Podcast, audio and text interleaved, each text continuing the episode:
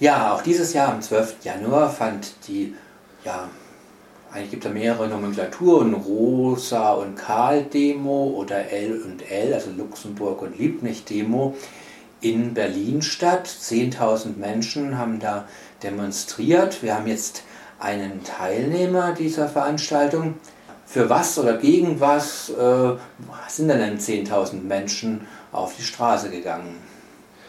Ja, also ich kann ja mal ein bisschen noch vorher vielleicht kurz aufs Datum eingehen, warum es zu, zu Anfang Januar diese Demonstration gibt. Das findet äh, traditionell am zweiten Wochenende äh, des Januars äh, eben dieses Gedenkwochenende äh, statt. Und wofür demonstriert und konferiert wird, ist äh, das Gedenken an Karl Liebknecht und Rosa Luxemburg hochzuhalten, die äh, tatsächlich eine ganz entscheidende Rolle mitgespielt haben bei dem Versuch, äh, die, äh, die Novemberrevolution hin äh, in, in Richtung ja, Rätemacht und in Richtung äh, Kommunismus hinzuführen ähm, und die am 15. Januar, also gestern sozusagen, ermordet worden sind von Freikorpsschergen ja, mit Absegnung der SPD-Führung. Wir wollen einerseits an, an diesen traurigen Anlass erinnern, wir wollen erinnern, wie viel Bewegung damals in der Arbeiterbewegung, die damals äh, viel deutlicher sichtbar war, als heute drin steckt.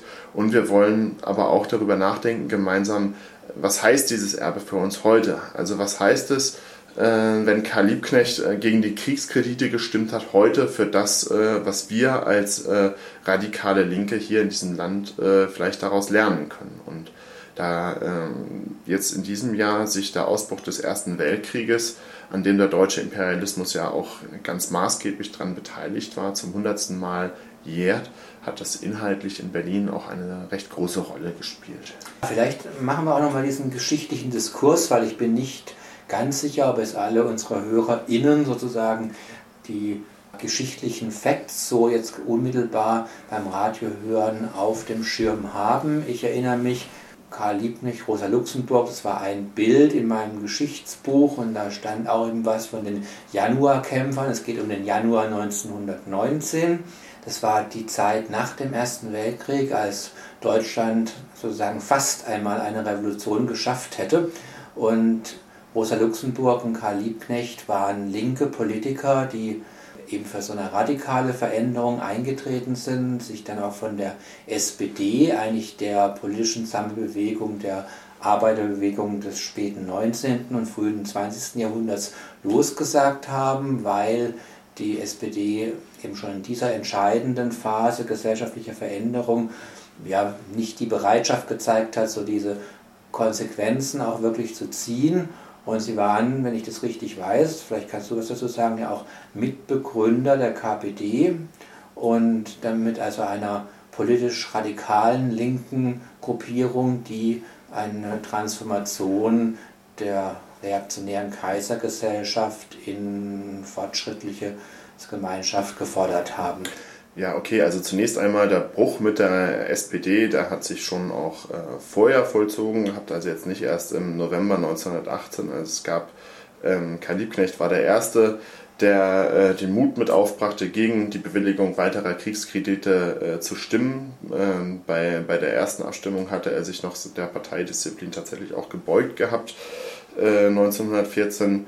Und äh, rund um ihn und andere gründete sich ein, ein oppositionelles Bündnis innerhalb der SPD, was später auch im Laufe des Weltkrieges um 1916 rum zur Gründung der USPD, also der unabhängigen Sozialdemokratie, führte, ähm, die auch von der zahlenmäßigen Bedeutung jetzt erstmal auch tatsächlich relevant war. Es gab äh, auch während des Ersten Weltkrieges, was vielen Leuten relativ unbekannt ist, immer mal wieder äh, Streikbewegungen, zum Beispiel äh, im Januar 1918 schon recht große, wo es einfach auch äh, im Grunde Hungerkämpfe in Deutschland gab, denn äh, es waren breite Teile der Bevölkerung verelendet und litten ganz massiv darunter, dass die Industrie rein auf Kriegswirtschaft ausgelegt worden war.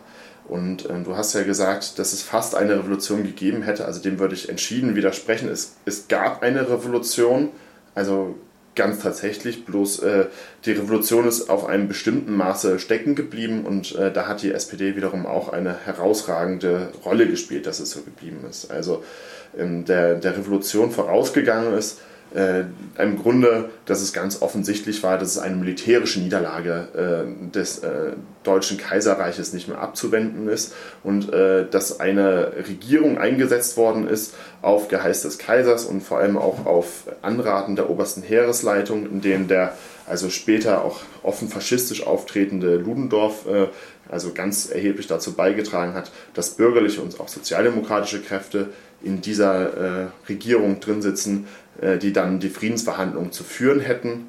Da, da geht es unter anderem darum, dass man sich an die Wilson-Note, die aus den USA dazu kam, äh, die im Grunde besagte, solange ihr dieses reaktionäre Kaiserreich habt, gibt es überhaupt nichts zu verhandeln. Da ist man dem im Grunde entgegengekommen.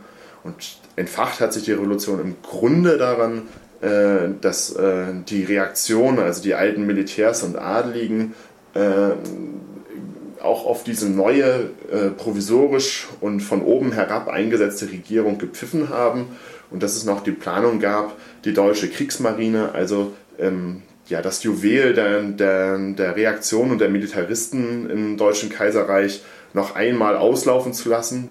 Das fanden die Mannschaften selbstverständlich jetzt eher suboptimal zu wissen. Es geht darum, äh, Friedensverhandlungen zu führen. Es geht darum, äh, dass der Krieg bald zu Ende sein soll. Und sie sollen jetzt ähm, im Grunde, um ja, die Gelüste äh, ihrer militärisch Vorgesetzten zu befriedigen, im wahrsten Sinne des Wortes verheizt werden. Da hat es dagegen zu Beginn des Novembers oder von Ende Oktober, Anfang November äh, Meutereien gegeben, eine Revolution gegeben. Im Grunde war es eine, eine gemeinsame Aktion von, von Werftarbeitern und Matrosen in Kiel zur Befreiung der Leute, aber es war nicht nur darauf gerichtet, das Leben der Leute zu retten, sondern es sind auch schon 14 Punkte, 14 Kieler Punkte zum Beispiel verabschiedet worden, die ganz eindeutig, die auf, also die ganz klar das Ziel hatten, äh, dass der, dass der Kaiser abzudanken hatte und dass es auch darum ging, äh, soziale Errungenschaften zu bewirken.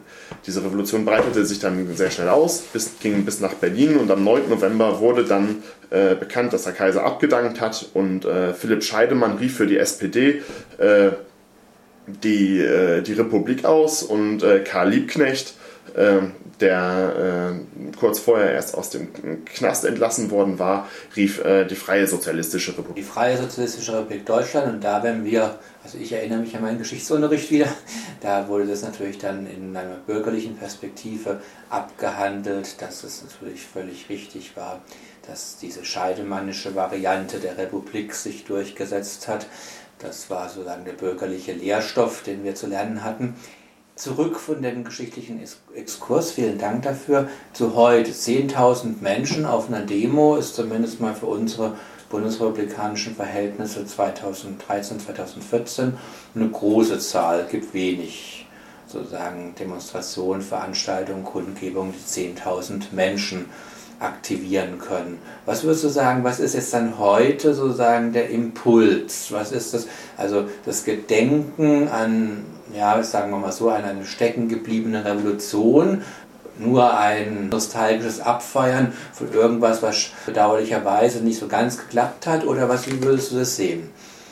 Also, ich glaube, da gibt es nicht, also es zeigt sich auch in der Verschiedenheit der Organisationen, die diese Demonstrationen laufen. Da gibt es jetzt nicht die eine Idee, die die Leute dazu bringt, äh, an der Demonstration äh, vom Frankfurter Tor hin zum Friedhof der Sozialisten in Berlin-Friedrichsfelde daran teilzunehmen, sondern es sind verschiedene Motivationen. Also für ganz viele Menschen aus der radikalen Linken, und da, die meisten davon sind auch parteigebunden, die an dieser Demonstration teilnehmen, ist es etwas wie ein politischer Jahresauftakt auch gleichzeitig. Das heißt, ähm, man schwört sich gegenseitig ein auf Ziele, die in diesem Jahr zu bewerkstelligen sind, man kommt zusammen, man feiert auch am Abend tatsächlich vorher zusammen mit vielen Leuten und, äh, und dann geht man auf diese Gedenkdemonstration und versucht in der Demonstration zu betonen, wie aktuell äh, die Positionen von Karl und Rosa oder Rosa und Karl heute noch sind.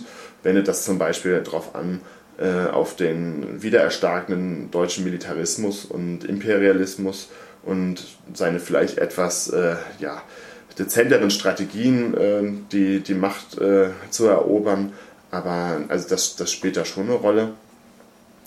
Ja, also den, den Bezug herzustellen und ein aktives Ändern zu betreiben. Die Motivation liegt aber auch bei vielen Leuten noch in anderen Dingen. Was Interessant finde ich ja tatsächlich, äh, du hast gesagt, es ist so ein, praktisch so ein Start eines politischen Kalenderjahrs für eine linke oder für eine radikalere Linke in Deutschland. Das leuchtet jetzt erstmal ein, weil tatsächlich die Heterogenität der Gruppen, das fällt natürlich auf. Ja, und war jetzt ja auch, soweit ich das jetzt mitbekommen habe, mehr über das Lesen über die 2014er Demonstration, nachdem über einen gewissen Zeitraum gerade zum Beispiel ein autonomerer Teil der Linken das als parteipolitisch äh, zu sehr fixiert und in einer Weise eben damit verortet, was die Leute nicht wollten, äh, ignoriert haben. Gab es ja jetzt auch einen libertären Block da drauf und gab es einen autonomen Block, einen Antifa-Block und so weiter. Das ist interessant, finde ich, tatsächlich festzuhalten, dass offenbar Rosa Luxemburg, Karl Liebknecht Klammern sind, die jetzt ganz unterschiedliche Bereiche der linken Bewegung mobilisieren können. Und gut, das wird es ja nächstes Jahr wieder geben. Und dann wenn der Mensch teilnehmen will, wie funktioniert das vielleicht zum Abschluss?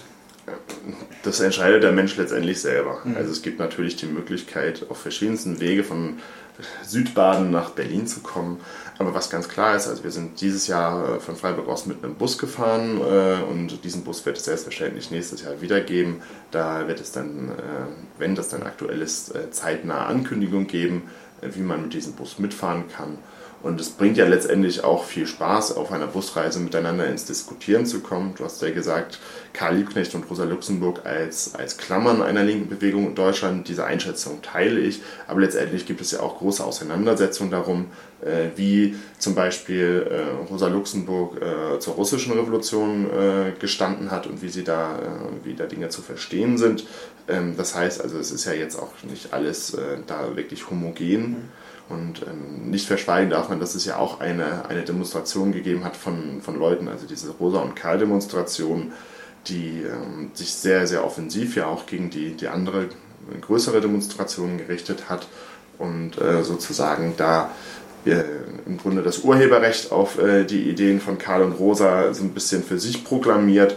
Also ähm, interessant ist, dass manche Leute ja denken, das sei eine eher autonome Veranstaltung. Äh, letztendlich ist die parteipolitisch mindestens genauso involviert äh, wie die andere Demonstration. Also unter anderem rufen dazu ja die äh, Jusos Berlin oder auch die Falken, bei denen es ja auch den Beschluss gibt, entweder Mitgliedschaft in der SPD oder in keiner anderen Partei auf. Also, ähm, also die SPD ähm, demonstriert da letztendlich äh, auf ihrem eigenen Süppchen, was ich jetzt auch gar nicht schlimm finde. Ähm, schließlich ist aus dieser Partei ja auch der Impuls gekommen, äh, Karl und Rosa äh, ermorden zu lassen.